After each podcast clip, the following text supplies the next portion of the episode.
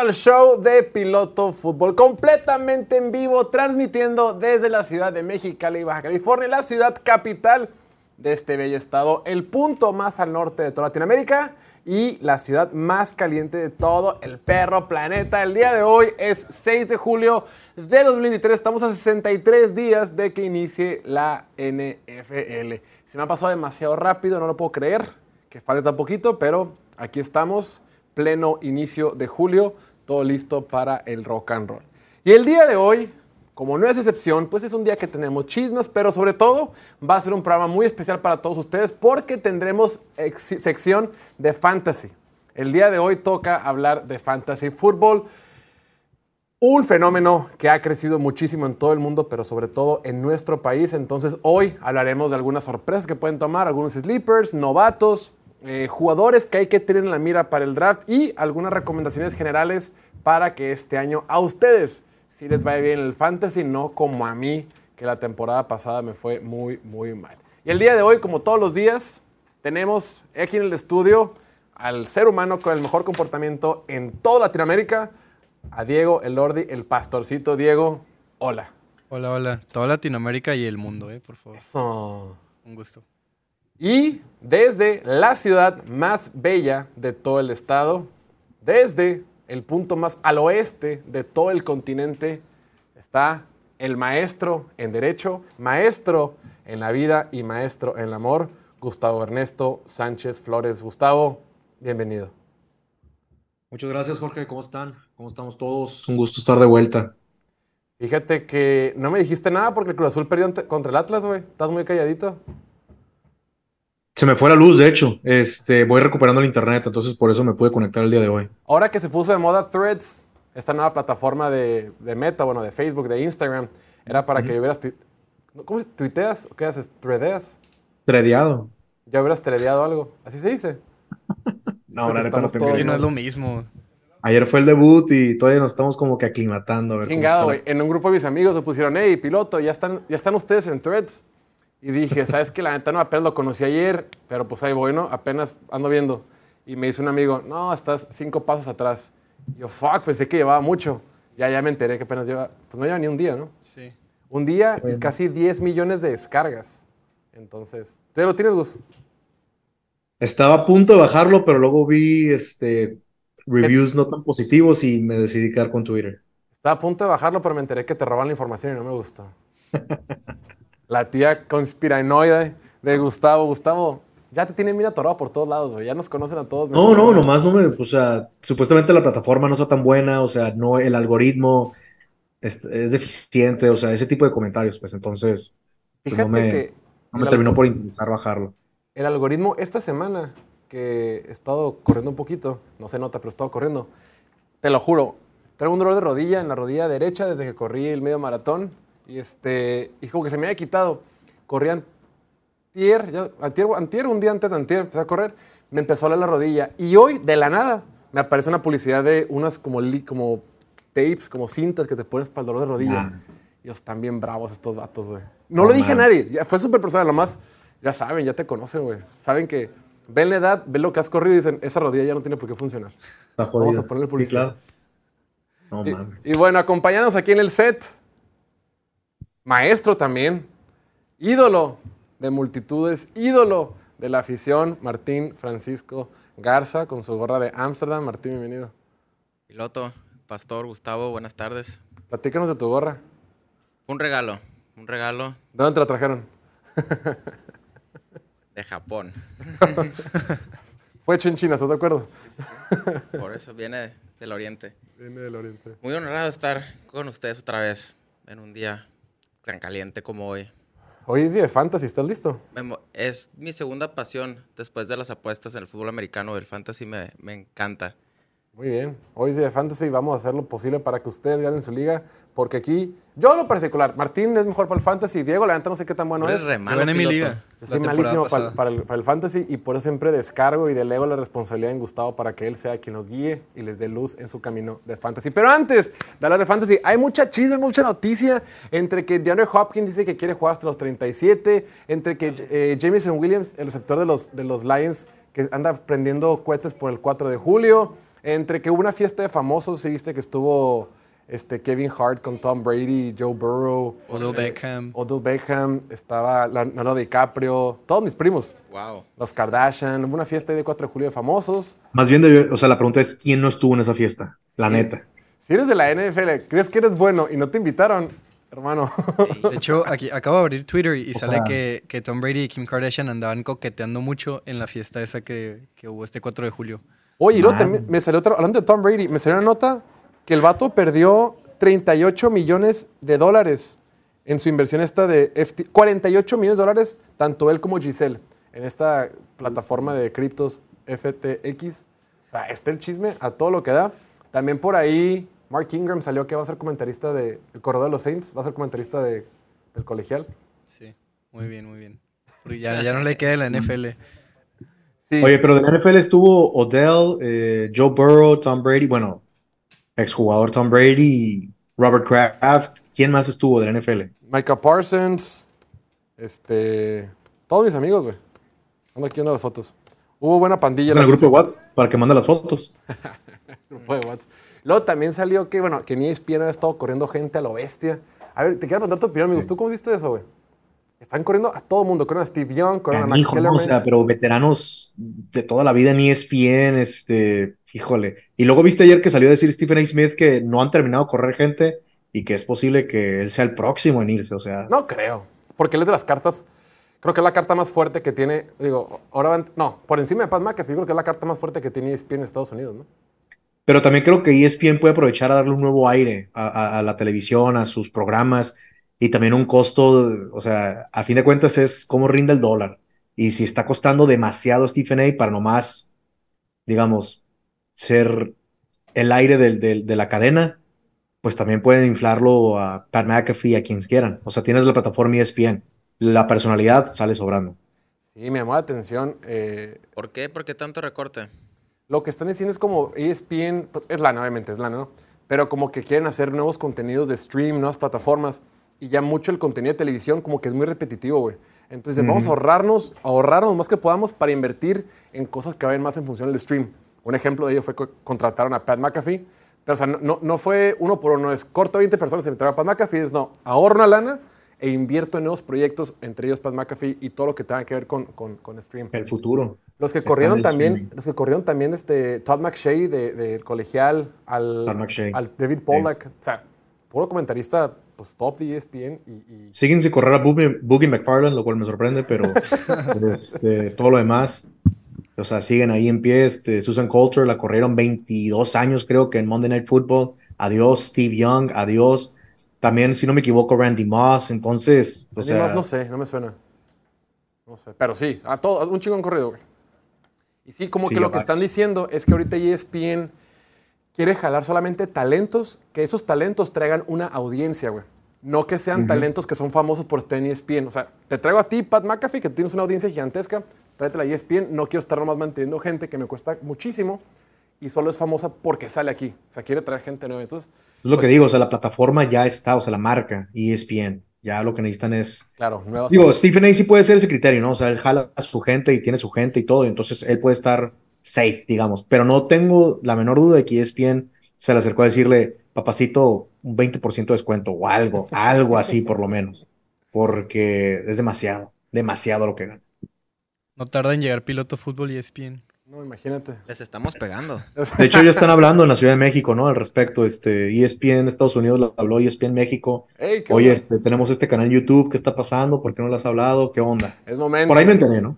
Fíjate que en ESPN México no han corrido a nadie. Yo no he escuchado que corra nadie. Ah. Pero, bueno, también Disney anda valiendo madre. Fue el, el estreno de La Sirenita. ¿Cuál fue la que no le fue bien? Van el, varias, el- van El varias. estreno de Pixar. Creo Van que llevan varias. varias. Buzz Lightyear, La Sirenita. O sea, lleva Pixar, pues parte de Disney. Y ESPN es parte de Disney. Indiana Jones. Indiana Jones, que le Sí, fue le re fue mal, ¿verdad? Re mal. Pero aún así han ganado billones de dólares esta- este año con puras películas. O sea, las que sí pegan, pegan machín. Ok, Sí, pues sí. Pues sí. Sí, pues sí. Dice la producción que, que, ahora vamos a empezar con el programa. Ahora sí, hablando de descuentos, hablando de dineros, Gus, a ti que te gusta el chisme. Pues, ¿cómo ves que el señor Daniel Jones se reportó que el tipo, cuando estaba negociando, me vamos a poner aquí en pantalla lo que fue, lo que fue el tweet de lo que dijo Daniel Jones. Dice reporte. Según los informes, el quarterback de los Giants, Daniel Jones, pidió 47 millones de dólares al año durante las negociaciones del contrato con el equipo, según The Athletic. Al final de cuentas, Jones eventualmente terminó firmando por 40 millones al año. Todos pensamos que esos 40 millones de dólares que Giants le pagó a Daniel Jones era demasiado. Todos pensamos que habían excedido lo que había en el mercado. Yo soy de la idea que si los Giants le hubieran dicho a Daniel Jones, hermano, eres libre, ve a buscar el mercado a ver quién te paga los 40, yo estoy muy seguro que nadie se los hubiera pagado. Y este güey, con esos huevos, dice, ¿sabes qué? Yo merezco 47.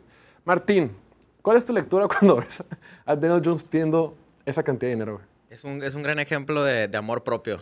Sí, la neta Autoestima, pues es que si tú no crees que lo vales, pues los demás menos, ¿no? Y después de verlo jugar nosotros, no, no vemos hizo el intento, Hizo el intento. Pues sí, o sea, yo creo que va a haber sido su estrategia para negociar. Claro tirar lo más alto posible y ya para caer por los 40. Y los Giants dijeron, güey, una super ganga, güey. Los vatos querían 47, le pagamos 40. ¡Pum! Lo Funcionó. No, ma. ¿Cómo lo viste, Gus? Mira, igual que Dante. El no ya lo tienes, o sea. ¿Sabes cómo? O sea, o sea, tienes que pedirlo y, y pues ver lo que pasa. O sea, terminaron con 40, muy bien. Pero también, más que Daniel Jones, pues hay que recordar que también tiene agentes que tienen sus comisiones y que le van a tirar lo más, lo más elevado posible, van a tratar de explotar el mercado, la agencia libre. Nunca sabes, o sea, tú dices que se a la agencia libre y que alguien le diga que le doy los 40, nunca sabes. Puede haber un equipo desesperado y nomás toma uno. Sí, basta con que un equipo se lance para que el mercado dicte tal cosa, ¿no? ¿Cuánto, cuánto trae Lamar el año? Lamar 52. ¿Es 52? Sí, o sea, con, con 47 que pidió le hubieran pagado más que Kyler Murray, Deshaun Watson, Mahomes y Josh Allen. Y Dak Prescott. Y lo mismo que Dak Prescott y Matthew Stafford. Sí, no, no, es, demasiado dinero. Ahora, también, claro, recordemos que son 40. Cualquier monto que vemos es menos impuestos federales, menos impuestos estatales que, que Nueva York, bueno, en este caso New Jersey, que es el estado donde en realidad juegan y practican los, los, Giants, son de los estados más caros en impuestos sobre, sobre el ingreso. Entonces, pues sí, tenemos que tener en consideración eso, más la comisión de la gente, que la comisión en ¿qué? ¿2%? ¿Cuánto? 2-3%. Pero bueno. 2-3%. Pero bueno, y luego, en gente que le gusta hacer el oso y no le da pena, güey. ¿Qué onda con la familia de Patrick Mahomes, amigos? ¿Viste la foto que subió la esposa de Mahomes abrazando un delfín?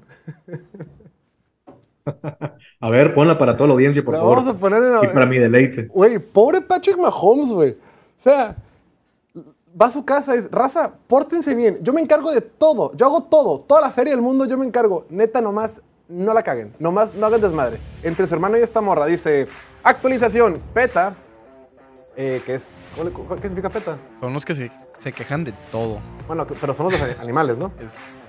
No sé, no sé qué significa, pero son, de animales, pues para todos se andan quejando. PETA está detrás de la esposa de Patrick Mahomes, Brittany, luego de que sus fotos de vacaciones con delfines se publicaran en línea. PETA le dijo a Brittany que nada de eso era saludable para el delfín y agregó, este tipo de interacciones son peligro para ellos y para nosotros. Esperemos verla mostrar su compasión a la vida marina. Wey, Patrick Mahomes entre su hermano que anda Bueno, ya está en el bote, lo sacaron, ¿no? Eh, lo sacaron, pero no he visto nada más de seguro el, juicio va a estar como. Va a faltar un chingo para que empiece, pues. Qué desesperación, güey. su, entorno nomás no se cansa de cagarla, güey. No podía ser perfecto. Por eso ya quiero que, salga la serie. La neta, me da muchísimo morbo. De hecho, la serie sale en seis días. en seis días. ¿Miércoles o jueves? Qué bueno, para ya no tener que hablar del delfín y de estas situaciones, güey. Así de flojito está la, nota ahorita en la NFL. Pero bueno, vamos a hacer un pequeño corte y al regreso ya hablaremos de lo bueno, hablaremos de fantasy para que Martín no haga corajes, para que no haga, este, no, se moleste. Salió el corazón, ¿no? Salió el corazón. Regresamos en menos de dos minutitos para hablar de fantasy. Venga. Estos son los cinco dueños más ricos de toda la NFL. Ranking actualizado 2003. El puesto número 5, Jerry Jones de los Vaqueros de Dallas. Además de ser dueño de un equipo tan prestigioso la NFL, también tiene su propia empresa petrolera y de bienes raíces en Dallas, teniendo un valor de 13 mil millones de dólares.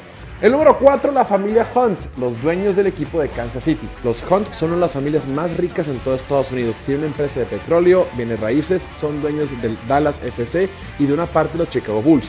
Tienen un valor de 15 mil millones de dólares. El número 3, David Tepper de las Panteras de Carolina. Es un gran inversionista financiero que vale alrededor de 18 mil millones de dólares. El número 2, Jody Allen, dueños del equipo de Seattle. Jody Allen es hermana de Paul Allen, quien fue cofundador de Microsoft junto con Bill Gates. La familia Allen también es dueña de los Portland Trail Blazers y de una parte de los Seattle Sounders.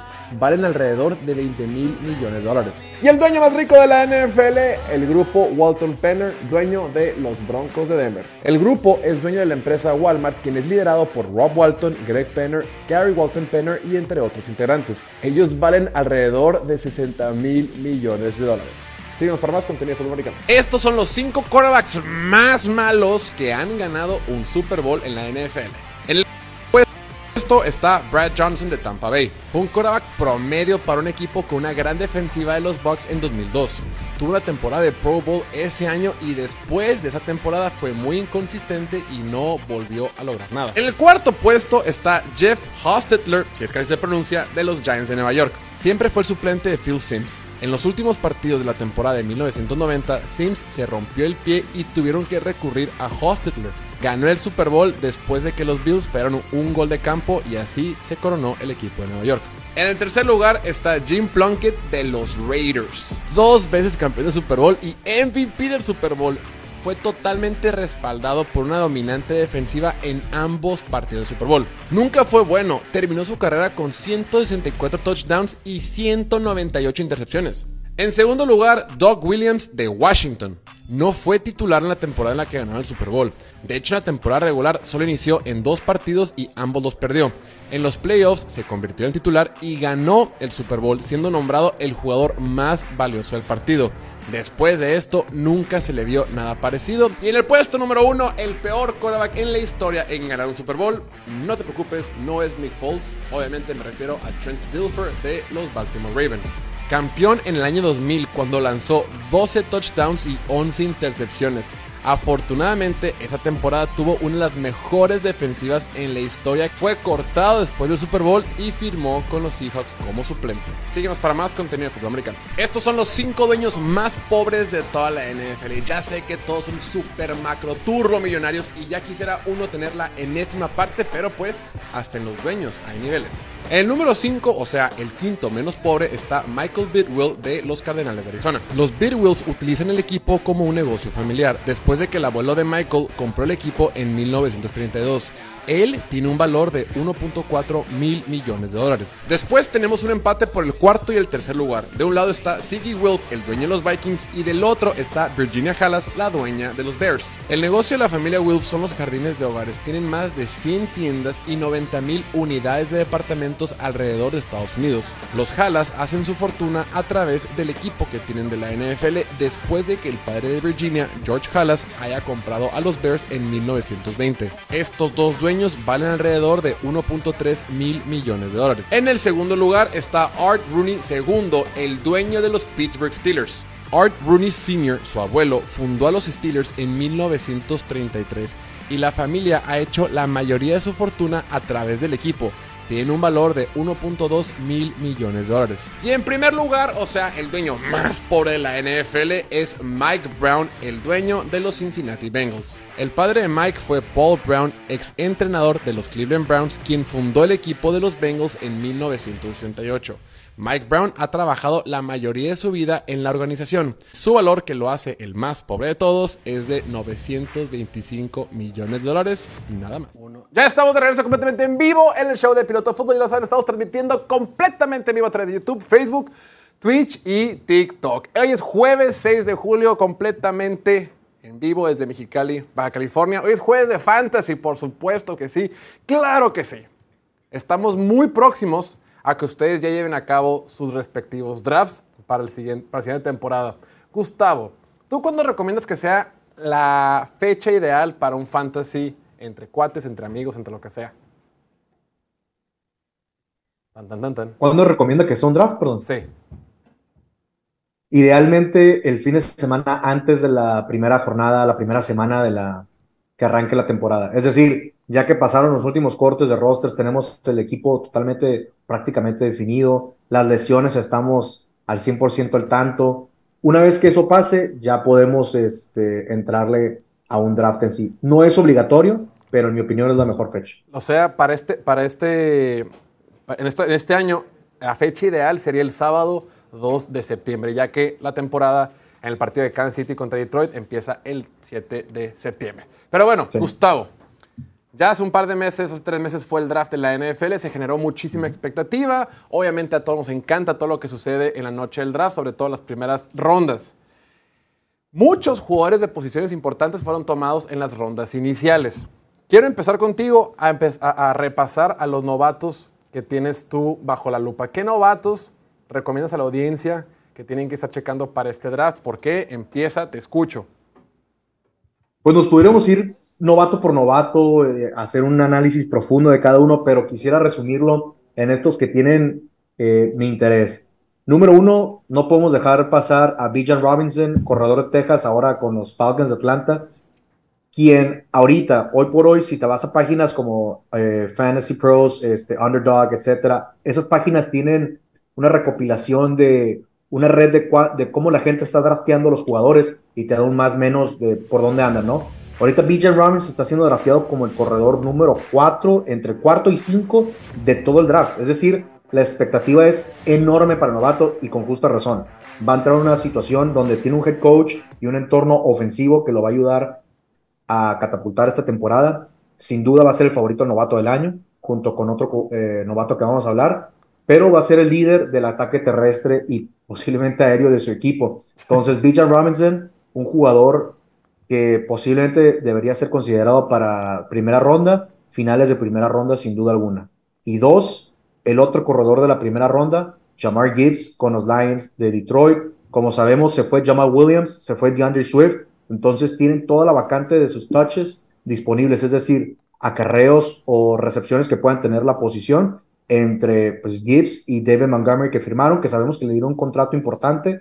Yo no pensaría que normalmente la dinámica sería Montgomery toma el papel de, Williams y Gibbs toma el papel de Swift, pero hay que ver, nunca sabemos, o sea, nunca se sabe si, el staff de cocheo puede verlo de otra manera, incluso usarlo en la zona roja, eh, un poquito parecido como usaban a Swift al principio de, que empezó la, o sea, la campaña de head coach de Dan Campbell el año pasado, bueno, hace dos años. Entonces, creo que es un jugador también interesante, sobre todo para quienes juegan full PPR o half PPR cuando menos. Sí, y hemos visto cómo corredores de primera ronda llegan a la NFL y funcionan en fantasy, ¿no? Inclusive de segunda ronda, la temporada pasada con Brees Hall y Kenneth Walker, anteriormente con eh, Josh Jacobs, Saquon Barkley, Ezekiel Elliott, eh, Leonard Fournette en sus inicios. O sea, la transición que existe de un corredor de primera ronda a la NFL puntualmente en fantasy siempre funciona o últimamente nos ha demostrado que funciona para fantasy, sobre todo en su temporada de novato. Ahora, B. John Robinson llega a una situación ideal, de acuerdo con Football Outsiders, la temporada pasada, Atlanta fue la ofensiva terrestre número 3 en métricas de eficiencia. O sea, el tipo va a llegar a una super ofensiva terrestre. Y el caso de Jameer Gibbs también me encanta porque, oye, Detroit invirtió una, su primera selección global en un corredor. O sea, Detroit, que en papel no requería corredor, que tenía otra clase de necesidades y que hay otras opciones, dijeron, güey, queremos un corredor a huevo. Entonces, cuando destinas tantos recursos, un recurso tan valioso en el draft, es porque lo van a usar, se van a cansar, se lo van a acabar pero bueno, ese es tema para otro día. Pero puntualmente en Fantasy, me encanta Jameer Gibbs. No te escuchen Jameer Gibbs. ¿Qué ronda crees que se debe de ir o qué ronda recomendarías? Jameer, Gibbs para mí es un corredor que debería ir en la ronda 6, 7 en adelante. Sí después de David Montgomery, pero para quienes juegan full PPR, sobre todo, es un, es un corredor que tiene el potencial de terminar mínimo RB2 con la posibilidad de estar en los rangos tirando el RB1 solo porque Jared Goff es su quarterback en la liga hemos, o sea, se tiene que analizar quiénes son los quarterbacks para las ofensivas, para nuestros jugadores de fantasy, porque eso nos dice un poquito por dónde va a ir la bola, ¿no? O sea, y las tendencias de Jared Goff es check down, check down, check down, y quien va a ser el beneficiario primordial de esta situación va a ser Jamar Gibbs, como lo fue Swift. Para mí sí, porque tiene el potencial, sonará descabellado, pero tiene el potencial de tener 80 recepciones en su año Pero es un poquito sexta ronda, güey. ¿Se te hace muy tarde o muy temprano? Tardísimo, ¿no? Sexta ronda. Yo creo que antes. Yo lo tengo como el corredor 25. No, bueno, estoy de acuerdo, pero retomando el tema de Underdogs y de Fantasy Pros, este año hemos tenido un fenómeno, no fenómeno, pero algo que ya se ha estado viniendo poco a poco, donde los receptores se han ido a la cima, o sea, los corredores han ido mucho más para abajo, tight ends y wide receivers son lo de moda ahorita en el momento. Y los quarterbacks van a dejar, o sea, aunque se diga que es un quarterback tarde, la gente no perdona a Joe Burrow, a Patrick Mahomes, a Josh Allen, y esas, esas decisiones van empujando poco a poquito los corredores para abajo. Entonces, alguien como Jameer Gibbs va a estar ahí y yo creo que es una gran opción para quien no quiera agarrar. Ahora, estamos en julio, espérate que empiece agosto, espérate que tengamos preseason y que tenga una buena corrida, una buena recepción Jameer Gibbs y va a brincar una o dos rondas fácil. Yo pensaría, yo que no sería madre de fantasy, yo tomaría en segunda ronda. Me encanta ahorita como estoy jugando, pero bueno, yo vivo en el pasado. Yo, me alejaría de los Lions porque lo que hicieron el año pasado, que Swift agarraba muchas yardas, y Jamal Williams también, obviamente, pero siempre en zona roja se la daban al otro, ¿no? O sea, no, no era así como que uno tenía 30 puntos una semana, era de que uno tiene 15, el otro 10 y Ah, pero Jamal Williams siempre anotó. Jamal Williams siempre anotó, claro, pero no sabes si ese rol le pertenezca a David Montgomery esta temporada. O sea, igual y Gibbs puede tener muchas yardas y le terminan dando en zona roja a Montgomery y te quita puntos ahí. Bueno, no te quita, pero pierdes puntos que, podrías haber ganado. Sí. Muy válido. Yo, a mí sí me gusta, yo, yo lo agarraría tercera, cuarta ronda. Los corredores, aunque sí los receptores están de moda, que ahorita platicamos de los receptores novatos, hay muy buenas opciones también, pero los corredores siempre son bien valiosos y agarrar un buen corredor en la tercera ronda, por ejemplo, ya que agarraste unos dos receptores en el 1 y el 2, para mí es una estrategia ganadora. A Bijan Robinson lo tomaría hasta en los primeros tres selecciones del draft. O sea, e-, ese güey tiene para ser el número uno en... a mí no me gusta agarrar corredor en la primera o segunda ronda, por si se me lesiona, por el tema de las lesiones. Es el único, es el único problema, pero si se mantiene sano, esta ofensiva tiene para, para mucho. O sea, siento que está más cerca, es, es más probable que tenga 2.000 yardas que 1.000 si no se lesiona con esta ofensiva. El tema ahí es que, o sea, sí entiendo lo que tú dices, pero digo, en el debate, ¿no? O sea, lo pondrías arriba de Jamar Chase, Justin Jefferson, Christian McCaffrey, Austin Eckler, eh, Travis Kelce incluso, o sea, diferentes jugadores que, o sea, es, complicado ahorita, hasta no verlo, pues pudiéramos hablar de tomarlo incluso top 6 este, en el draft. Pero si te la quieres jugar, tiene todo el potencial. O sea, ahorita como novato lo van a exprimir lo más que puedan. Claro. Es lo que quieres hacer, te lo quieres acabar antes del segundo contrato. O sea, sí, es verdad. Es, lo que pasa, es lo que hacen los equipos y más en años recientes. Claro. Ahora, eh, siguiente, amigos. ¿Qué receptores traes? Bueno, estamos viendo en pantalla corredores del año, del año pasado que fueron novatos, ¿no? Caso de Kenneth Walker, que se fue a Seattle, Damian Pierce con Houston, Tyler Algier con Atlanta, Isaiah Pacheco con Kansas City y Brees Hall con los Jets de Nueva York. Pues todos ellos no fueron drafteados en la primera ronda. A quien tomaron primero de todos ellos fue a Brees Hall, que fue en la segunda ronda con el pick número 36. Sin embargo, cuando vemos los puntos por partido, eh, no, son, puntos totales. Ah, son, puntos totales y nomás recordando la lesión de Brees Hall, ¿no? Sí, sí, sí. Claro, vemos a Kenneth Walker, un corredor novato, terminó como top 17. Damian Pierce, top 24, Taylor G 26, o sea, Pacheco 34, y eso que solo fue una parte de la temporada. Y obviamente Breeze Hall estuvo lastimado. Entonces, todos funcionaron. Todos los corredores novatos funcionaron o fueron, dentro de lo que se le conoce como un corredor 3. O sea, corredor 3 significa que eh, Corredor 1 son los 12 mejores, corredor 2 son los, los 24 mejores y corredor 3 es los 36 mejores corredores del año. Entonces todos entran al menos en esa categoría. Es bastante seguro ir por esos este, corredores. Ahora, después, vamos con los receptores novatos, amigos. Por cada temporada, en, esa, en, el, pick, en el draft, el pick 20-18 que draftearon a Jordan Addison, a Say Flowers, a Quentin Johnston, a Jackson, de repente fue una o, este, una marea de, receptores. Se fueron correitos del 20 al 24 por ahí, ¿no? fue una locura. con Minnesota, Baltimore, Chargers y todos ellos. Seattle. Sí, empezó con, con Seattle, ¿no? Con Jackson Smith y Jigba, pero eh, yo les quisiera recomendar dos particularmente. Número uno, Quentin, Johnson de mis Chargers. Creo que el cambio filosófico que vamos a tener en la ofensiva, eh, ahora con Kellen Moore de... de es horrible invitar a la gente al programa, güey.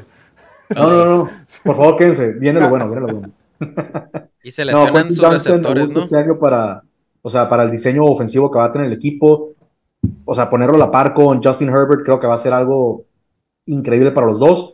Dicho eso, no debe ser drafteado más allá de un receptor 3. Eh, es decir, a partir de la ronda 10 en adelante, yo draftearía todavía a Keenan Allen y eh, a Mike Williams por encima de Quentin Johnston. Pero se van a lastimar Sí, tal vez a mí. Me gusta, a mí me gusta por eso me gusta el Quentin Johnston, porque pienso que él va a terminar siendo ahí el titular. Con los dos son propensos a lastimarse, güey. Sí, es que, o sea, lo, dice medio de cura, pero a mí, a mí no me... O sea, así como está el roster, no me gusta Quentin Johnston porque dices, es el número 3. Pero casi casi puedes contar con que uno de los dos, se va a lesionar. Dos semanas. Sí, va a ascender y luego se va a quedar ahí. La quería el Gustavo. no, pues sí, se, se, van a lesionar porque históricamente ha sido la tendencia, ¿no? Con esos dos jugadores. Pero más que eso, el cambio del esquema y la filosofía ofensiva es lo que me atrae para este jugador. Ahora, no estoy aquí diciéndoles, Quentin Johnson va a ser un wide receiver one, va a terminar siendo nada. Pero este, sí puede ser una pieza clave para dichas semanas para sus equipos. Igual Jordan Addison, el receptor de los Vikings de Minnesota, la dupla con Justin Jefferson, ¿quién le puede quitar ahí chamba? Pues posiblemente TJ Hawkinson, pero Creo que son tres opciones que pueden coexistir perfectamente con Kirk Cousins, lo cual permite que rinda ¿no? la selección de Jordan Addison, que, Jordan Addison, que incluso pudiera ser después de la ronda 10, también otra selección. El tema de Jordan Addison, recordemos que cuando estaba en, la Universidad de Pittsburgh era el mejor receptor de todo el país. Y justo como lo comentamos hace ratito con el tema de los corredores novatos tomados en la primera ronda, también hay un caso análogo con los receptores tomados en las primeras rondas. ¿no? En temporadas pasadas lo veíamos con Davante Smith, Jalen Waddle, eh, Jamar Chase, inclusive Justin Jefferson, CeeDee Lamb. La temporada pasada, los que tomaron primero, que no se lastimaron, vemos por ejemplo el caso de Garrett Wilson, que fue Garrett Wilson, Chris Olave y Drake London, los tres fueron tomados en la primera ronda. Y Garrett Wilson terminó número 21 de la NFL, en, Fantasy pues, Chris Olave número 25 y Drake London número 31 con todo y que Drake London jugaba sin quarterback. Y que, bueno, y Garrett Wilson jugaba sin quarterback. y todos sin quarterback. sí, todos jugaron sin quarterback. Ahora, eh, vemos el caso, por ejemplo, de Quentin Johnston. Decimos, la transición de receptor de colegial a la NFL es mucho más fácil que lo que era en el pasado. Y puntualmente, Quentin Johnston, que llega con Justin Herbert, que es un super quarterback, o también Jordan Addison, que llega con un quarterback experimentado, pues son opciones bastante confiables. Así es. Y también, este, continuando, tenemos que hablar de otras posiciones también. Entonces, una recomendación para quarterback que nomás puedo darles de todo corazón, que en mi parecer va a terminar top 12 mínimo, Anthony Richardson de los Colts de Indianapolis. Top 12, o sea, titular. Top 12. QB1, fácil. Wow. Fácil, fácil, fácil, fácil. Nada más con habilidad de correr. O sea, hemos visto el cambio en el fantasy en los últimos años. Quienes nos han seguido los últimos dos años han visto mis recomendaciones tienden a favorecer a quarterbacks que tienen habilidad de poder correr. Entonces. Me encantaba recomendar a Daniel el año pasado, güey. ¿Ah, sí? Cada semana No me cansaba de recomendarlo. O sea, era un sleeper y estaba ahí gratis en el waiver wire y rindió. O sea, terminó como un QB1 en la temporada. Entonces, o sea, sin tener habilidad, bueno, tanta habilidad como pasador, pero las piernas funcionan. Recuerden, cuando Gustavo dice QB1 o, o quarterback 1, se refiere a top 12, no un quarterback titular. Top 12. Así es. Mínimo Pero ¿sabes qué? Hoy leí un reporte temprano que decían que hay una posibilidad, insisto, razonable de que Garner Minshew sea quien inicie. O sea, todavía no está cantado en, en, Indianapolis. Puede Garner Minshew puede iniciar las primeras dos semanas y aún así Anthony Richardson va a terminar como un quarterback uno. Este no, no, es como que lo tomarías en la, o sea, de entre los primeros 12 la gente lo dejaría pasar, lo podrías tomar como buen valor. Y pues vemos el caso del el año pasado con Justin Fields, que terminó con el coreback 6. Neta. Sí. Coreback 6 con puro correr, o sea, el tipo por ahí. Digo, tuvo una temporada histórica, ¿no? Pero sí, es. Sí, sí, sí, o sea, por aire tuvo menos yardas que, que, ¿quién decíamos? Davis Mills, Russell Wilson, touchdowns también tuvo bien poquitos, pero terminó coreback 6 porque las yardas por, tierra. valen muchísimo. Valen más que las yardas por aire para los corebacks, claro. Y CJ Stroud y Bryce Young van a ser titulares. Se supone que sí. Pero aunque sean, o sea, pues no tienen ese, factor por tierra que tiene Richardson. Y luego Richardson. Que sepamos, ¿no? Porque puede que CJ Stroud sí lo tenga, pero no, pero lo, no lo ha querido usar. Entonces, si vemos que lo usa, pues claro que, o sea, llama la atención. Pero por ahorita, Anthony Richardson. Y también para Tight Sam Laporta, igual con los Lions, han tenido excelentes drafts, en mi opinión, excelentes novatos. Ojo, Sam Laporta es una opción como un Tight 2 si tienen el espacio en sus rosters. No lo estoy recomendando como a alguien que dediquen su draft, este, voy a descuidar la posición y me quedo con Sam Laporta. No. Pero sí tiene la oportunidad de tener un gran rendimiento en sueño novato. Es complicado para los Titans novatos, pero tiene la oportunidad y eso es más de lo que podemos pedir en estas situaciones. Sam Laporta fue el segundo Tyrant tomado en el draft. Recordemos que el primero se fue Dalton Kincaid con los Bills de Buffalo y después quedaba Michael Myers, ¿no? Este, este Tyren superestrella, súper completo, que venía de la Universidad de Notre Dame. Decíamos, cuando empezó la segunda ronda, todos decíamos, a Michael Myers ya alguien lo va a tomar, alguien lo va a tomar, alguien lo va a tomar. Y de repente Detroit dice, voy a agarrar un tight Todos pensaríamos que sería este Michael Myers y no.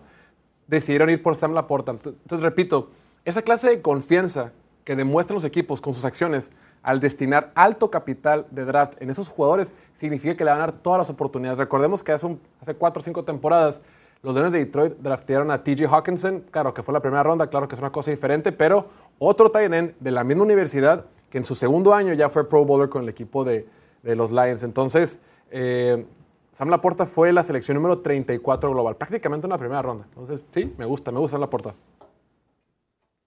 Y ya por último, dos recomendaciones, ahora sí, para los...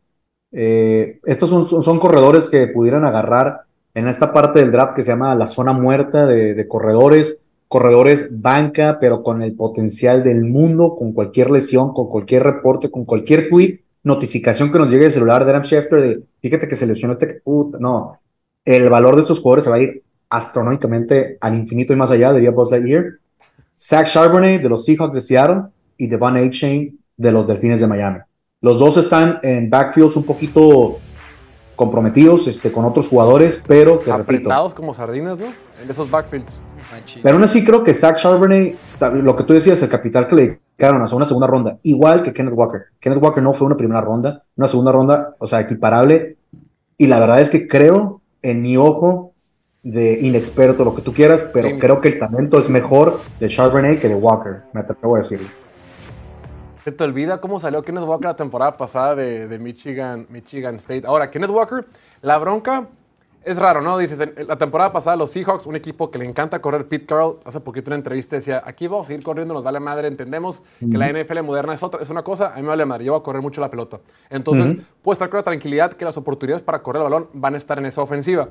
El tema es a quién le van a tocar. Kenneth Walker viene de, tener este, lesiones el año y fuertes. O sea, no son lesiones cualquiera. Pero la bronca con Kenneth Walker es que era bien inconsistente, güey. Literalmente era o menos dos yardas o 98 y touchdown, güey. Se pasaba de lanzar, era cero, cero, cero nada. Todo o nada. Ajá.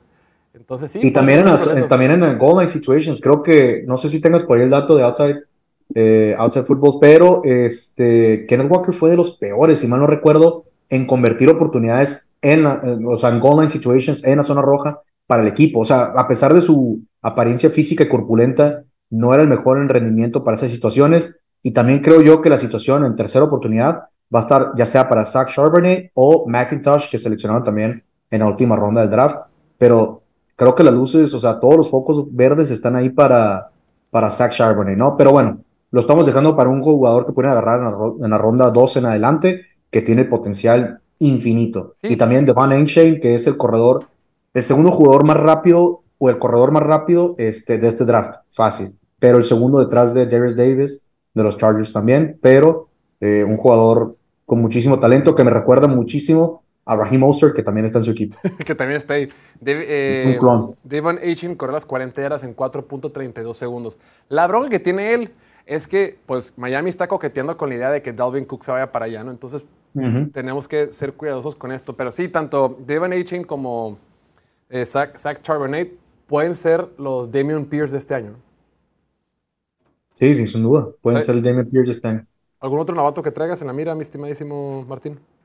Ah, el Tyrant de Buffalo. Dalton, Dalton Kincaid. también me gusta para acá tener una... No, no tiene muchas opciones Josh Allen para tirarle pases más que Stefan Diggs, entonces se me hace una muy buena opción. Sí, sobre todo porque puede jugar por fuera, ¿no? Va a ser una especie de Tyren, pues Tyren moderno, el, tipo Kyle Pitts, que juega más como receptor slot que como Tyren, y siendo grandote y con todo lo que produjo en la Universidad de Utah, me gusta. Pues el Travis Kelsey, ¿no? O sea, obviamente no al nivel de Travis Kelsey, pero un rol similar.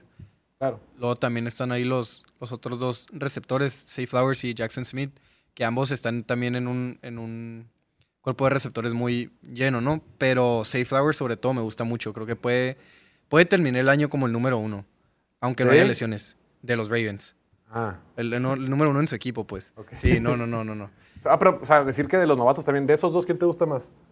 Para Esos dos, sí, Flowers. ¿Sí? Sí, sí, sí. porque OBJ pues ya está ruquísimo, no sabemos qué vaya a pasar.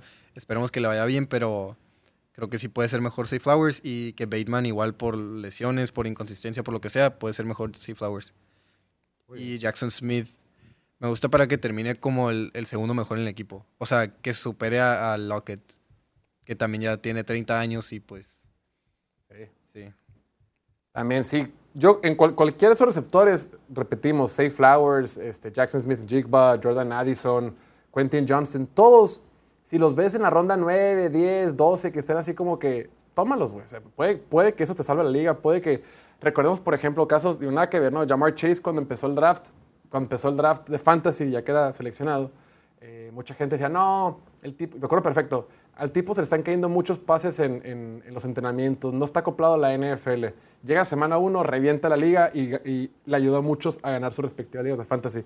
Los novatos son, son este, impredecibles a cierto punto, pero los que son muy talentosos en años recientes han demostrado que valen la pena y son garantías. Y tal vez no peguen en la semana 1, pero al final en tu campeonato, que es cuando más importa, ya están en su mejor versión. Y, si los puedes tener ahí. Muy involucrados. Si, tienes si tu liga te permite tener muchas bancas, que a mí se va a hacer divertido cuando hay tantas bancas, ¿no? No, pero mi recomendación es tampoco llenes tu equipo de novatos. No, no, no. Ah, no, no, no, no. Agarra unos dos, uno, uno.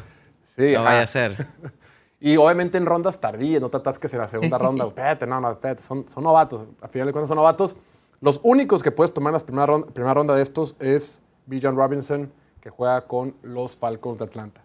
Pues bien, habiendo hablado de novatos, pasemos a lo siguiente. Mi Gus, para este, este draft, ¿quiénes son tus jugadores consentidos? O más bien, ¿cuáles vas a tener bajo la lupa? ¿Qué jugadores en general te va a asegurar de tenerlos bien, bien, bien de cerca el día que sea tu draft de fantasy?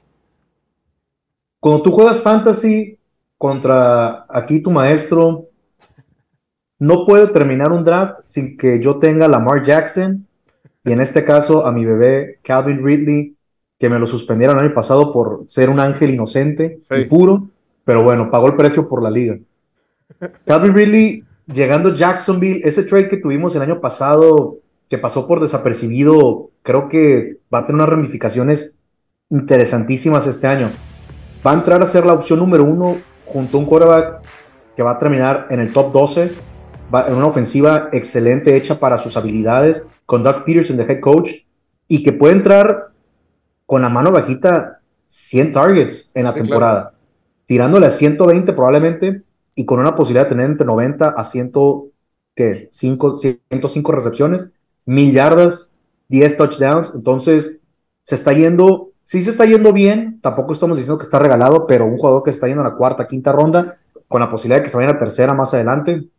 Pero para quienes están drafteando ahorita, sobre todo en baseball y otros diferentes formatos de fantasy, creo que es una gran opción. Calvin Ridley. Calvin Ridley, la última vez que lo vimos tener una temporada completa con Atlanta, fue número 4 de toda la NFL en yardas. Número 4. Los tres que estuvieron mm. arriba de él tuvieron un partido más que él. O sea, pero Calvin Ridley fue súper súper productivo y fue top 8 en touchdowns atrapados. Entonces, que no se nos olvide, tiene 28 años. Digo, no, no está tan, todavía no está grande nomás. Él entró grande en la liga, él entró como de 24, entró ya más, entre comillas, grande en comparación a sus, a sus compañeros, pero sí, me gusta, me gusta Calvin para este año. Otro jugador que tengo una mira es el corredor de los Patriots, Ramondre Stevenson, pero por otra razón. Ramondre Stevenson el año pasado tuvo un año excepcional, fenomenal, logró todo lo que todo el mundo quería en la comunidad de fantasy, fue el corredor en la zona roja, fue el corredor en third down, fue el corredor para todas las situaciones para Bill Belichick, algo prácticamente una anomalía. O sea, sabemos que a Bill Belichick le encanta dividir el juego terrestre, lo cual me lleva a mi preocupación para este año. Este año los novatos del año pasado, Kevin Harris y Pierre Strong, van a tener un año más en el con el staff, con los coaches de conocerse y demás. Otro año donde Ty Montgomery sigue ahí la amenaza de Ty Montgomery para third down. En fin, incluso ya los rumores que están ahorita de que Dalvin Cook, si no es Miami, puede serlo en Inglaterra. Entonces, en fin, a mí me preocupa un poquito eh, Ramon Stevenson este año para la situación en donde está yendo, que es un corredor prácticamente top 10. Entonces, creo que ese puede ser un corredor que nos puede salir caro a a fin de cuentas, así como a Najee Harris el año pasado. La temporada pasada compartió el backfield con Damien Harris. Damien Harris, bueno, eh, Ramondre Stevenson tuvo 200 y pico de touch, de acarreos, mientras que Damien Harris tuvo 100, prácticamente la mitad. Entonces, sí le van a quitar a alguien que le, que le quitaba a él acarreos en, en los partidos. Y recordemos que Ramondre Stevenson era el mejor jugador en la ofensiva. Me refiero, de los 11 que juegan en la ofensiva, él era el mejor y era la, la punta de lanza de ese equipo de los Patriotas, al menos en la ofensiva. Me gusta, me gusta Ramondre Stevenson. Eh, ¿En qué ronda lo tomarías tú? Siempre que hablemos de rondas, es de formato, por lo general, half PPR y de 12 jugadores. No, ese es el estándar. Ya ustedes hagan la conversión. ¿no? Entonces, mi Gus, Ramondre Stevenson, ¿en qué ronda te, gusta a ti que se vaya? ¿O en cuál lo tomaría, o en cuál te sentirías tú cómodo tomándolo? Cómodo en la cuarta ronda, pero sé que la realidad es que sería segunda o tercera ronda. ¿Sí? Sí, esa es la realidad con ese jugador. Ok. ¿Algo que te hagas en la mira, mi estimadísimo Martín? Yo tengo en la mira, pero no por razones positivas, a, a Derrick Henry, por ejemplo. Yo no me acercaría a él esta temporada. Derrick Henry. Su ofensiva, por lo menos en la primera y segunda ronda, ¿no? Si, si me cae por ahí tercera, cuarta, por supuesto que sí. Otro, o en general, la, la ofensiva de Green Bay. Tengo mis reservas hasta ver cómo le va a Jordan Love para ver si me voy a acercar a ellos o no. No, pero el fantasy ese sí no es de... Es, comprométete. No, no, Por ejemplo, no agarraría a nadie de Green Bay. Hoy. Christian Watson. No, ni tampoco Aaron, Jones. O sea, preferiría encontrar. Si, tengo a dos que están este, rankeados similar, me iría por el otro. Si ya de plano no hay nada, porque yo las ligas que juego son de 12 jugadores, entonces el talento es escaso. A partir de la sexta ronda ya casi, casi no sabes qué hacer. Entonces, eso también no me, no me acercaría mucho a ellos. Y para mí el que me hizo casi casi ganar mi liga por él solo, este, Austin Eckler. Quiero ver con, con, la nueva ofensiva cómo le va. Pero no lo tomarías. No sé. Le preguntaría a Gustavo, mejor que él me diga. pues si tienes el pick número 11 y está disponible. El, número 10. Pues, sí. Pero si tengo el 5 y está, no sé si lo tomaría. Ok. Sí, el tema de las lesiones de la temporada pasada no se lesionó. No se lesionó, pero. Pero sabemos, sabemos que sí. Y el caso que hablas de El 5 es muy elevado, pero la verdad es que si te toca entre el 7 y el 10, o sea, no, no le veo ningún problema en tomar a Neckler, porque es un corredor que puede terminar como el jugador número uno en todo el fantasy. Pero todos los pases cortos que le tiraban, ya no se los van a tirar con la nueva ofensiva, ¿o sí? En teoría no, pero la verdad es que la tendencia de Herbert también es es muy mecánico, o sea, él busca su primera, su segunda lectura y si no están luego, luego descubiertos, va de volada con Austin Eckler. Entonces, no sé, o sea, a ver qué, qué, le prepara Kellen Moore este año, este, a lo mejor lo va a obligar un poquito a, lanzar más, a usar más ese brazo, pero eh, creo que Eckler de todos modos sí es una buena opción, eh, sobre todo en, esas o sea, en ese rango, ¿no? Del 7 al décimo pick. Oye, a ver, quiero escuchar tu opinión, mi Gus, de lo que dice Martín con el tema de Derrick Henry. La neta es un buen punto. Aquí desde el año pasado decíamos, ya fue el declive de Derrick Henry y la verdad es que el año pasado pues no, no fue su mejor año como los que ha tenido, pero pues tuvo una temporada bastante, bastante buena. ¿Tú cuál, es, cuál es tu lectura con Derrick Henry? ¿Dónde lo tomarías? ¿Dónde estarías cómodo? Si tienes el pick número 10 y está disponible, ¿lo tomas o ya lo dejas pasar? No, coincido, pero sí lo dejaría pasar, pero con, la, con, la gran, con el gran deseo de que me llegaran a segunda ronda. O sea, que no se fuera con el pick 11 ni el 12. Si lo puedo agarrar con el 13, estaría muy contento al respecto. Ok, pero tú crees que, pues ya tiene 29, tiene 28. No es la edad, sino el tipo de, acarreos, la cantidad de acarreos que ha tenido. Trae un morrillo, ¿no? Y, que la ofensiva no trae ahorita, no sé, no me motiva mucho su ofensiva en general. las peores líneas ofensivas en el NFL, el peor grupo de receptores, o sea, no se deciden con el coreback. No sé.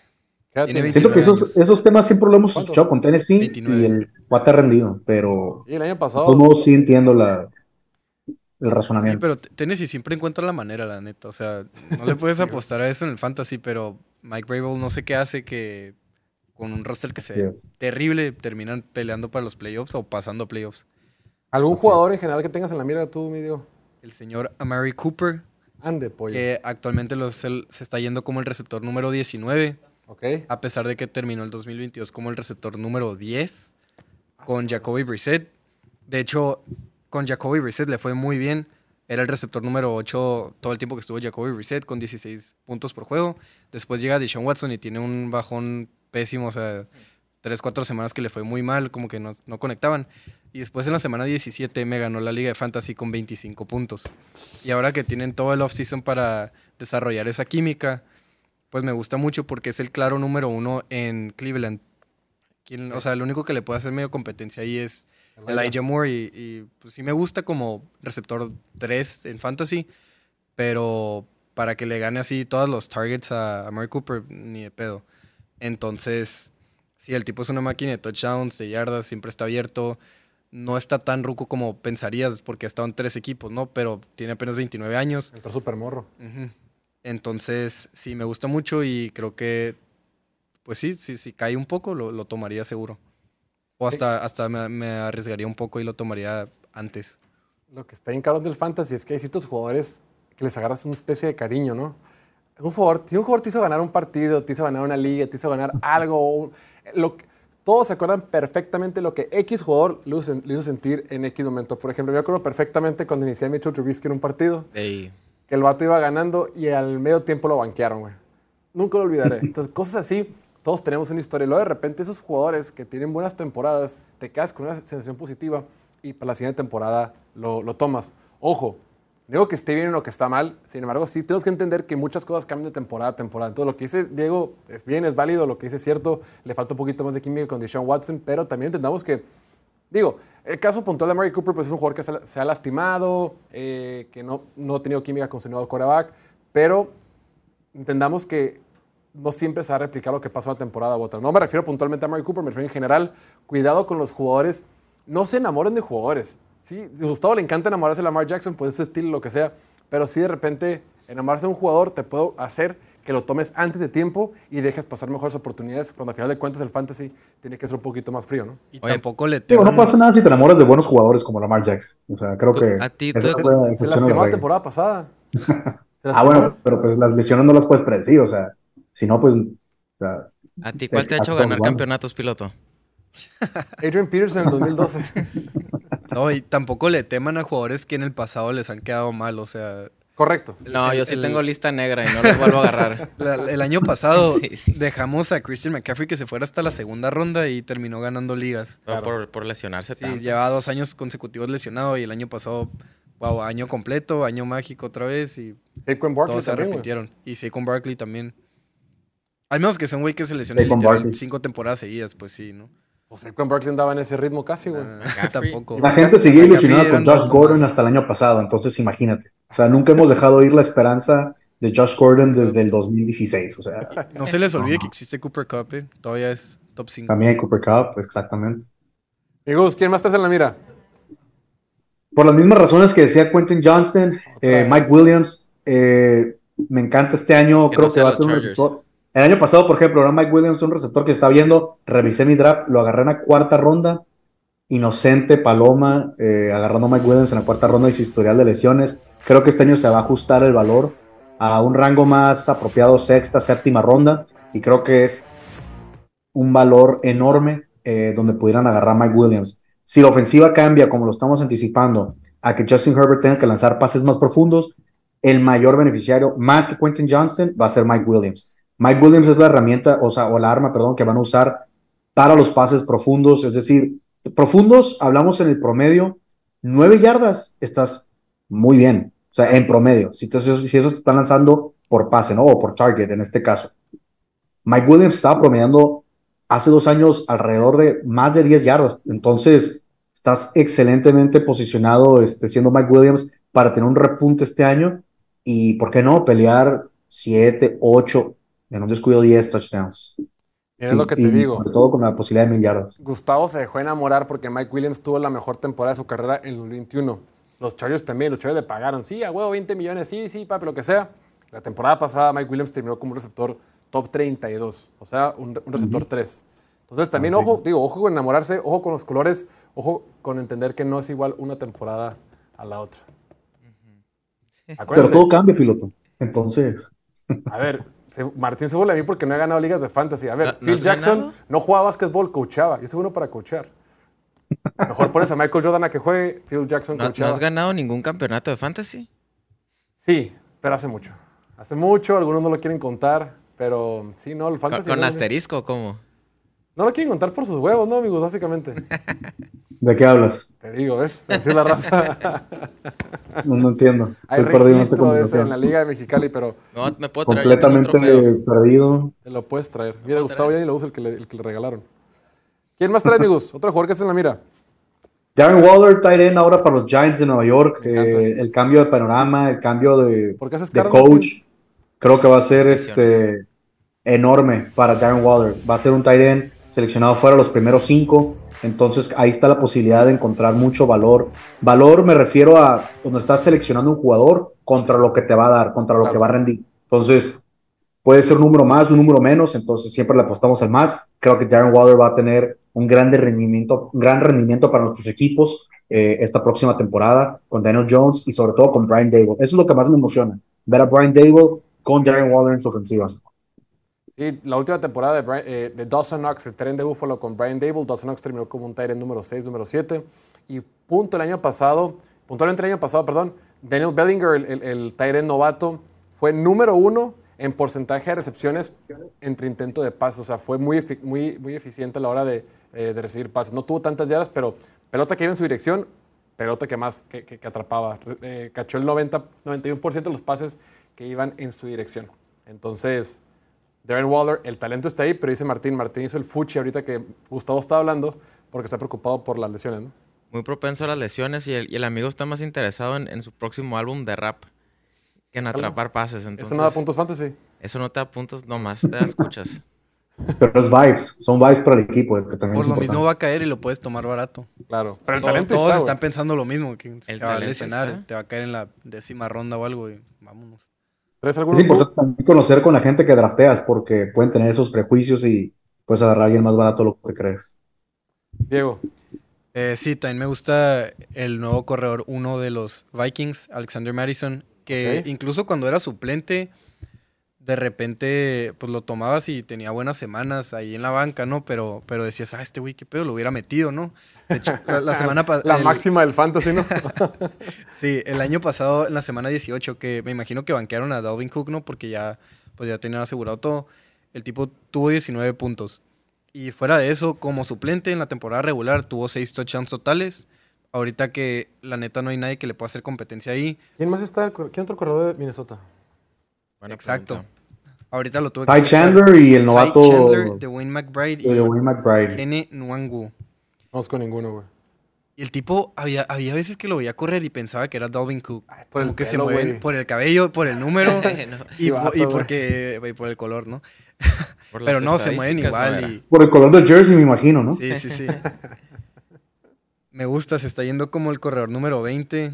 Creo que definitivamente puede superar eso. Puede terminar top 15, top 10. Y pues te sale barato, la neta. Top 15.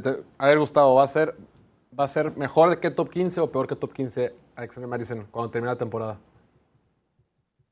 Peor que top 15. Peor que top 15, pero sí mejor que top 20. Va a estar en ese rango. Mi Gus, un corredor que traigas por ahí. Que tengas Uno muy similar a, lo que dice Diego, Miles Sanders, corredor ahora con los Panthers. Eh, la oportunidad está ahí para Miles Sanders, eh, Frank Wright con Bryce Young. Creo que eh, el año pasado con Filadelfia estaba limitado, sobre todo con el backfield, con tantas opciones que tenían Jalen Hurts, que también tiene la habilidad de correr y sobre todo de anotar en la zona roja. Creo que ahora toda esa, chamba se le va a delegar a Miles Sanders en su nuevo equipo. Entonces, otra vez retomando los corredores en la zona muerta, en ese dead zone del draft para esa posición, creo que si le, puede, si le quieres apostar a alguien, no hay nadie mejor que Miles Sanders para este draft. ¿Usted escuchó ese concepto, Diego? El dead zone. No. ¿Tú lo inventaste, Gustavo? No, sí lo escuchó. Es un término bastante común para los que, los que jugamos fantasy, pero es el año pasado, o sea, son los corredores que cuando ya te da asco agarrar esos corredores, o sea, que dices, ay, tengo que agarrar a Cam Makers o agarro a James Conner o Leonard Fournette, ¿qué hago? O sea, el año pasado, ¿no? O sea, ¿quién agarro a estos muertos? Antonio Gibson, ¿por quién me voy? Eh, eso ya es la zona muerta. Cuando ya te da ah, asco, oh, que tú ves esos son los corredores. La mundialmente conocida zona muerte. La zona muerte. Así le vamos a decir. Gustavo tiene a tres jugadores predilectos todas las temporadas, siempre. Lamar Jackson, Calvin Ridley, el corredor de los Packers, Aaron Jones. Gustavo, Martín no le gusta nada. ¿Tú cómo lo ves para la temporada?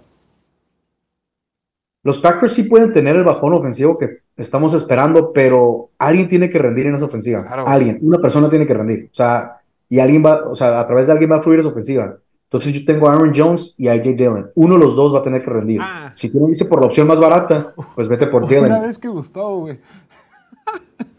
Una temporada, ¿qué fue la temporada del 2020, 2021? Espérate, eh, esa, historia es después, eso es después, aguanta. No te la telas. Pobre Gustavo, ya no sabía qué hacer, güey. Creo que se iba por el toilet, iba a quedar en último lugar, güey. O sea, estaba haciendo todo y el castigo de quedar en último lugar es que te pones una taza excusado, ¿no? Gustavo está desesperado, güey. Ya había ido como con seis chamanes, güey. Pobre vato se hizo cristiano. Ya no sabía qué hacer, güey y hubo un partido que tenía a los dos corredores de Kansas City, ¿no? Creo, que era Damien Williams y Damien Damien Williams y... Eran dos, y Darren Williams, ¿no? Eran dos Williams. pues sí, uno de esos, uno de esos. O unos dos Williams con uno que empieza con la D X, ¿no? No, creo que era LeSean McCoy, cabrón. No, Algo así, güey. Era otra cosa, güey. Y toda la semana, pues sabíamos que Gus le urgía ganar. ¿no? Gus, ¿a quién vas a meter? ¿Vas a meter este otro? Llega sábado, no había definido, güey. Domingo a las 9.50 de la mañana, de repente vemos no mames, Gustavo, metiste a los dos de Kansas City. Dije, uno va a pegar. Uno, tiene que pegar. Y creo que entre los dos dieron como ocho puntos, una cosa así. No pegó ninguno, cabrón. Pero sí, Aaron Jones, ve este dato. Aaron Jones es el único jugador que en los últimos cinco años ha sido top 5 en la calificación de, de, PFF. Entonces, gran parte de, de, su éxito es número, ha sido top 6 desde el 2021 en puntos por recepción el tema es que va a cumplir 29 años. Ya está más grande, pero está viendo que tiene, a pesar de que va a cumplir 29 años, tiene menos acarreos que Christian McCaffrey, Alvin Kamara, eh, Nick Chubb y Joe Mixon. Entonces, nunca, o sea, nunca lo han desgastado como un corredor habitual. Entonces, puede que todavía le queden piernas para esta temporada, pero sí, yo creo que hay una regresión natural tanto por su edad y por el declive de la ofensiva. Aunque es un corredor. ¿no? Como de Derrick Henry. Aquí hay una buena pregunta que dice, sin importar el equipo donde termine D-Hop, ¿en qué ronda de fantasy lo tomarían? ¿O cuál es el valor? A ver, amigos. Es que se influye el equipo donde vaya a terminar, pero... Eh, asumiendo que es o, Patriots o Titans. No, pero puede ser Buffalo, güey. Pero entre uno de esos dos que son los más, los, favoritos. Si sea Patriots o Titans, que es lo mismo, punto. Digo, de esos dos prefiero que sea de los Patriots y si, si terminaron en Inglaterra, supongamos, yo tranquilamente lo tomaría en, a partir de la cuarta, ronda. Ok. Yo lo agarraría como mi tercer receptor. Sí, un top 36. ¿Sí, no? Y hablando Yo creo que merece un poquito más de respeto todavía. Para este año nomás. Para este. Pues fue lo que dijo, lo que dijo hoy de que el tipo va a dejar de jugar hasta que deje de producir mil yardas por temporada. Dijo, la temporada pasada solo jugué cuatro partidos, pero llevaba un paso para llevar más de mil. Pues sí, güey cuatro partidos. Pero pues es el pedo, ¿no? Que no jugó. Oye, y con el tema de receptores, también me gusta mucho los que fueron novatos la temporada pasada. Sin coreback, tuvieron una gran temporada. Ahora con coreback, este, Chris Olave y Garrett Wilson, siento que a tener una temporada. Pero Chris Olave sigue sin coreback, güey. Bueno, debatible Olave, ¿no? Tipo. La raza no cambia, Gustavo, ¿te das cuenta? La raza es la misma, güey. No, o sea, pues considerar que ya tiene quarterback Colave, pues también tiene quarterback Greg London, o sea, si vamos a hablar de eso, ¿no? O sea, London.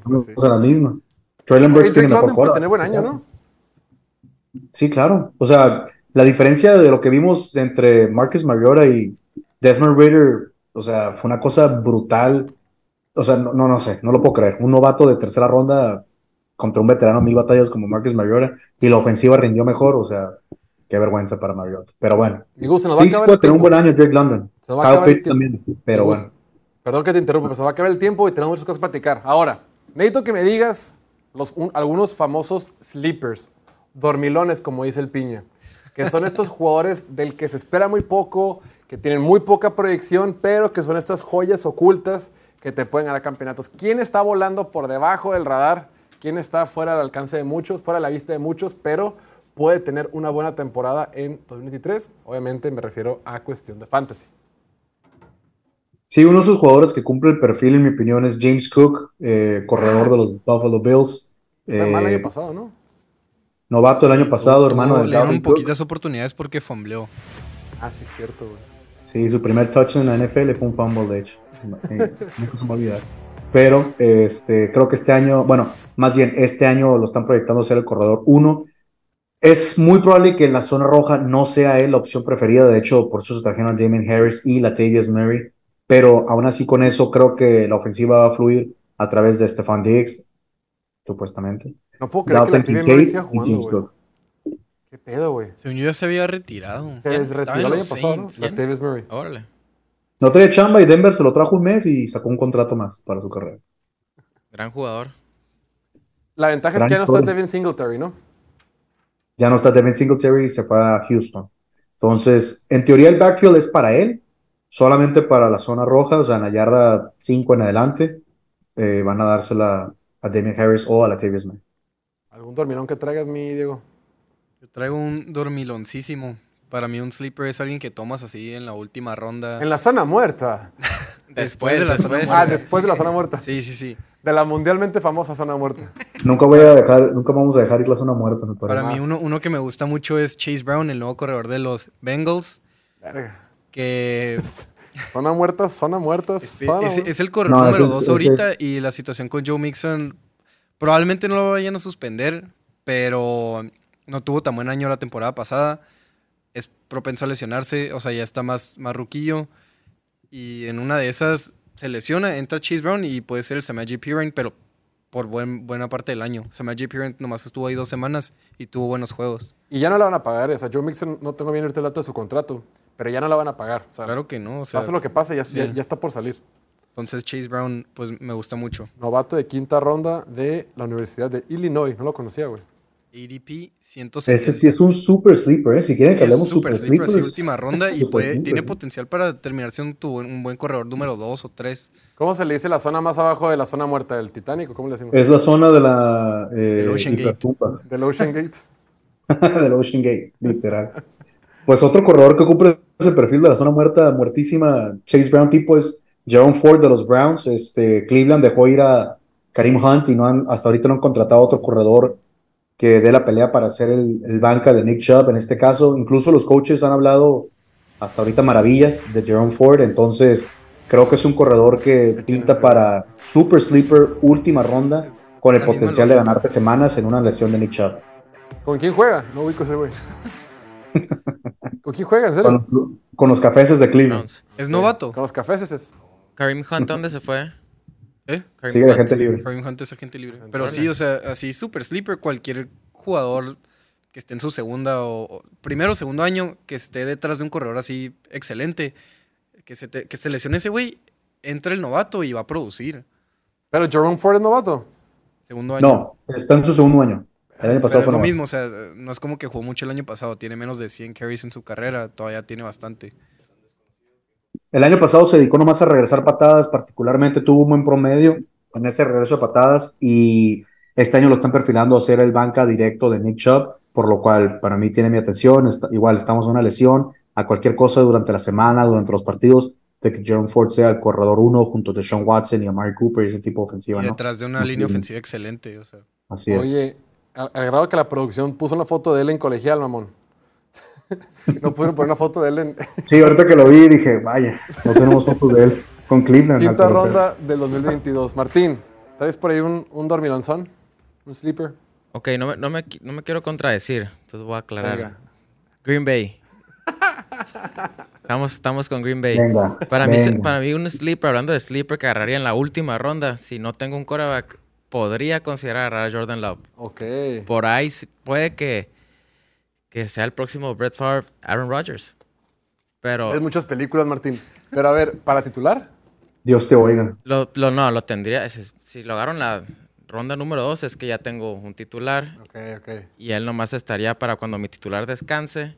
Y Por si las cubas. Y que en una de esas, de un temporadón, pues como dice Gustavo, alguien en esa ofensiva tiene que levantar la mano y echarse el equipo al hombro.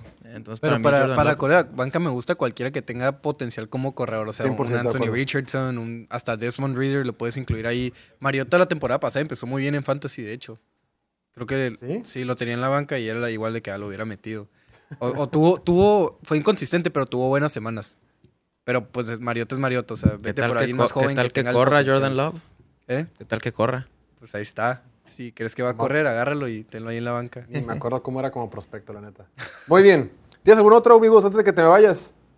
Otros dos en la zona muerta, ok. Este, no, este, Nico Collins, wide receiver para los Tejanos de Houston.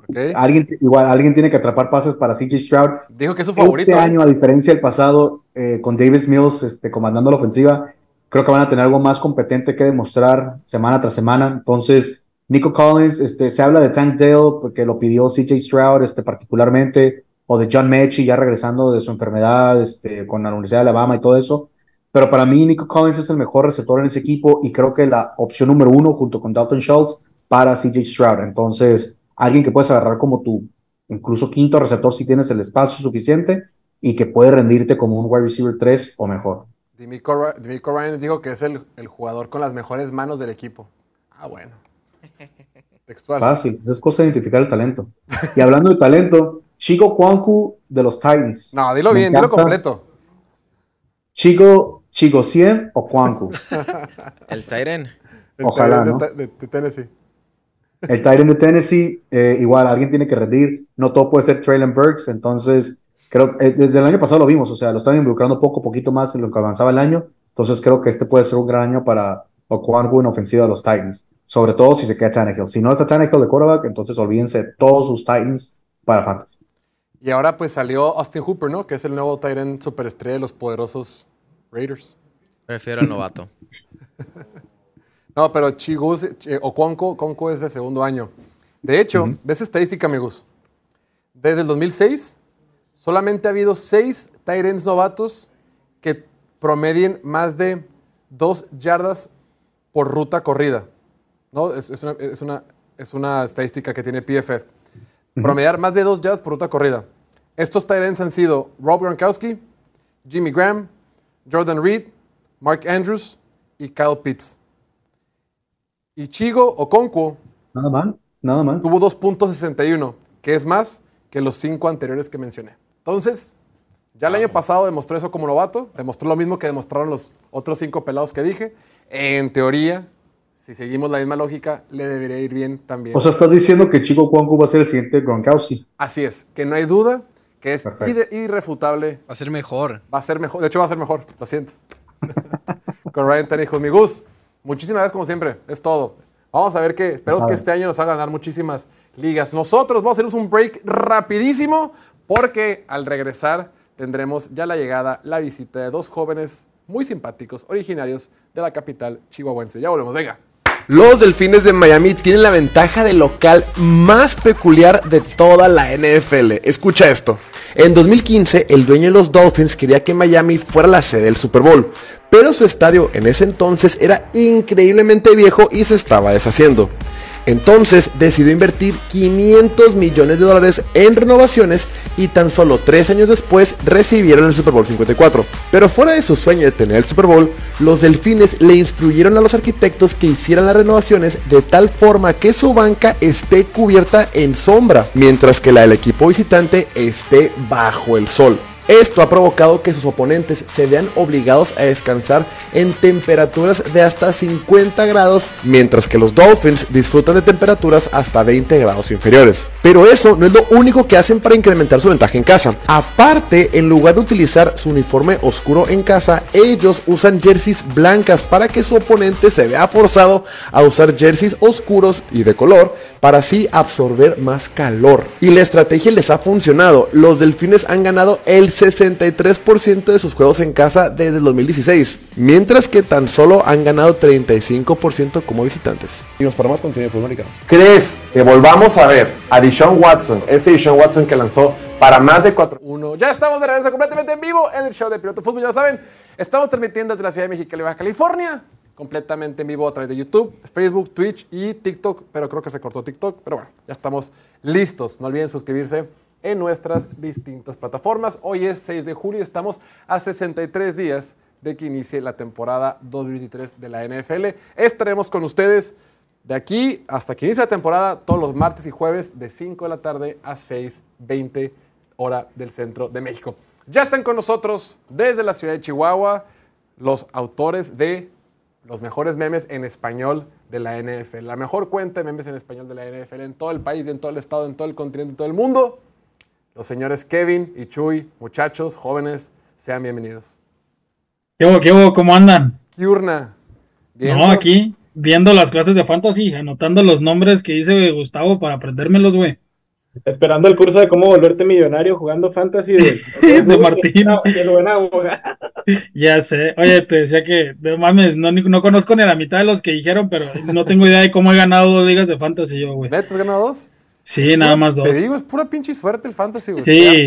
no, y, el Survivor sí me gusta porque en el Survivor sí le metes más feria y, y, sí se pone más chido también.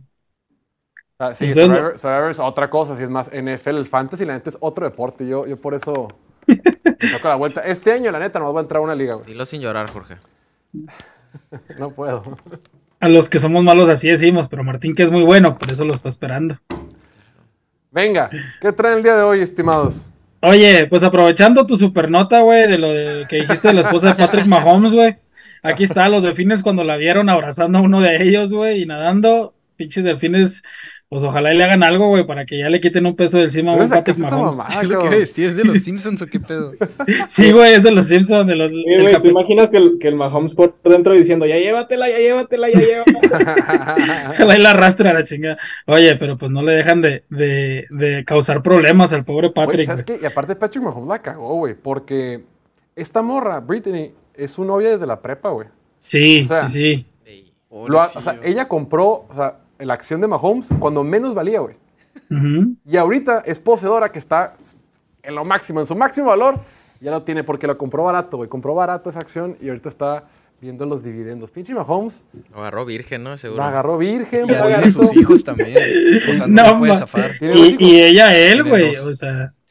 Sí, pelado lo agarró virgen. De, esos camaradas que llevan desde la, desde la secundaria, ¿no, güey? Y ya los ves y no mames, bien cambiados. Pero bueno, pues. Se ha metido con otra morra. O hay un rumor, de hecho. Sí, digo que sí. Sí, sí, sí. Que, cuando anda viajando y así. Esos tobillos no su esposa y como es, no lo culpo. Güey, eres Patrick Mahomes, güey. No mames. Eres el mejor jugador americano en el mundo. No digas eso, Pastor. Oye, y, y hablando aquí ya de sus ligas de fantasy, ya traemos puros memes del fantasy. Empezando con tu compa, el que hace ligas de NFL fantasy y que pues les mete en feria. y, y, que se termina clavando el varo, güey. Güey, sube eso a madre, pinche robadero, a, robadero que y robadero que Güey, ¿y cómo están chingue y chingue para que deposites, güey? Y al final no ves ni madres de la feria. El güey se fue y se la gastó con su roca, güey, en un pinche Chucky Cheese comprándole algo al morrillo, no sé, güey. Pero ya no lo ves la feria, güey. Y, y pues así pasa, güey. Así que no confía en raza. Siempre gana el que lo hace, ¿no? Siempre, la casa siempre gana, güey, como en Las Vegas. Sí, no, se pueden cambiar las reglas, güey. No mames, güey. Entonces, no confíen, Rosita. No confíen en esos güeyes. Mejor administren bien su dinero y, no le metan tanta lana como Martín. Aquí estoy yo viendo que mi récord en fantasy, güey, es de 0.17 y todavía me puse a apostar, güey. De mí no vas a hablar, eh. Menos delante de la gente. Va de la mano de lo que vamos hablando en el programa, güey. Cabrón, apostamos. Hace, temporadas no gané un solo partido, güey. No mames. 0.15 me fui, güey. No, es real, güey. O sea, ni siquiera es carrilla. Me fui 0-15, güey. Y luego mis compas de cagazones, güey, decían de que no. Y de hecho, o sea, una temporada me fui 0-3 en temporada regular y en los playoffs de consolación perdí los últimos dos, notas, me fui 0-15. Y mis compas les preguntan, dicen, no, güey, de hecho se fue 0-18 porque la temporada anterior cerró con tres, tres derrotas al hilo, güey. Entonces acumulé Pichis, dos años y medio sin ganar una puto partida ¿Y cómo empezaste la siguiente temporada? Oye, Jorge, pero escogiste puro cowboy o qué pasó? no debes salir a la frega de esa liga, güey. Oye, y aquí fue, güey, lo que te dijeron. ¿Cómo te fue en el fantasy esta semana? Y ahí estás, güey. Sácatela. Ahí, ahí estás rayándosela a todo el mundo, güey. Yo sí me pongo de malas cuando me ganan en el fantasy, güey. Con el Survivor, la neta.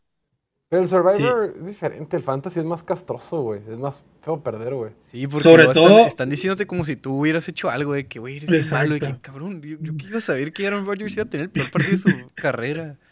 Sobre todo eso, güey, porque pues, los compas son bien cagapalos, güey. Porque los compas son bien cagapalos. Y aquí está, güey, el güey que está mame y mame, que le sabe a la NFL y al Fantasy, y termina con un récord de 3-14, güey, de 0-16, como tú comprenderás. Es el pero, pero por 0-15, güey. No más le arreglas eso, güey. Sin raspar muebles, güey. Nunca falta el cabrón que te quiere dar consejos, güey. Tu compita y el último termina perdiendo, ¿no? Lo terminas ganando y tú ni sabías qué pedo. El que ha ganado 20 parlays, ¿no? Y que sabe quiénes van a ser los para el fantasy. Al chile, güey. Y, y, pues por eso cada quien ya hace su criterio, güey. Pero bueno, ahí tenemos. Me, topo mucha gente que de repente me dice de que, ah, este, lo seguimos en Instagram, de que, ah, qué bien. Sí, es que los empecé a seguir porque empecé a jugar fantasy. Yo que, bro, no, no es la cuenta correcta, güey. Salte.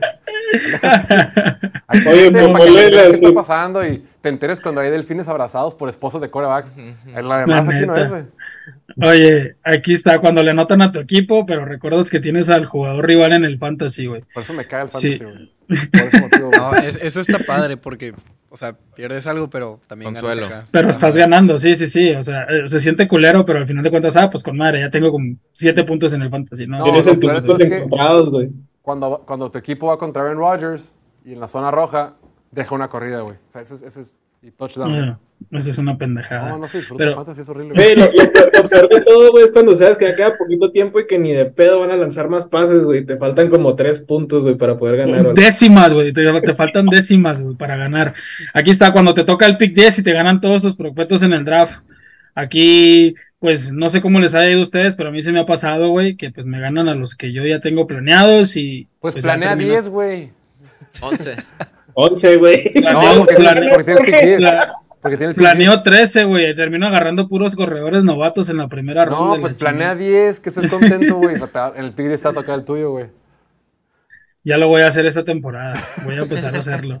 Cuando tu superestrella del fantasy se te lesiona, este güey en la semana 1 me la aplicó el puto de Christian McCaffrey, güey. No mames, güey. O sea, que lo agarras, sientes que hiciste una muy buena selección y terminas valiendo madre porque el puto se lesionó, güey. No sé si a ustedes les ha pasado.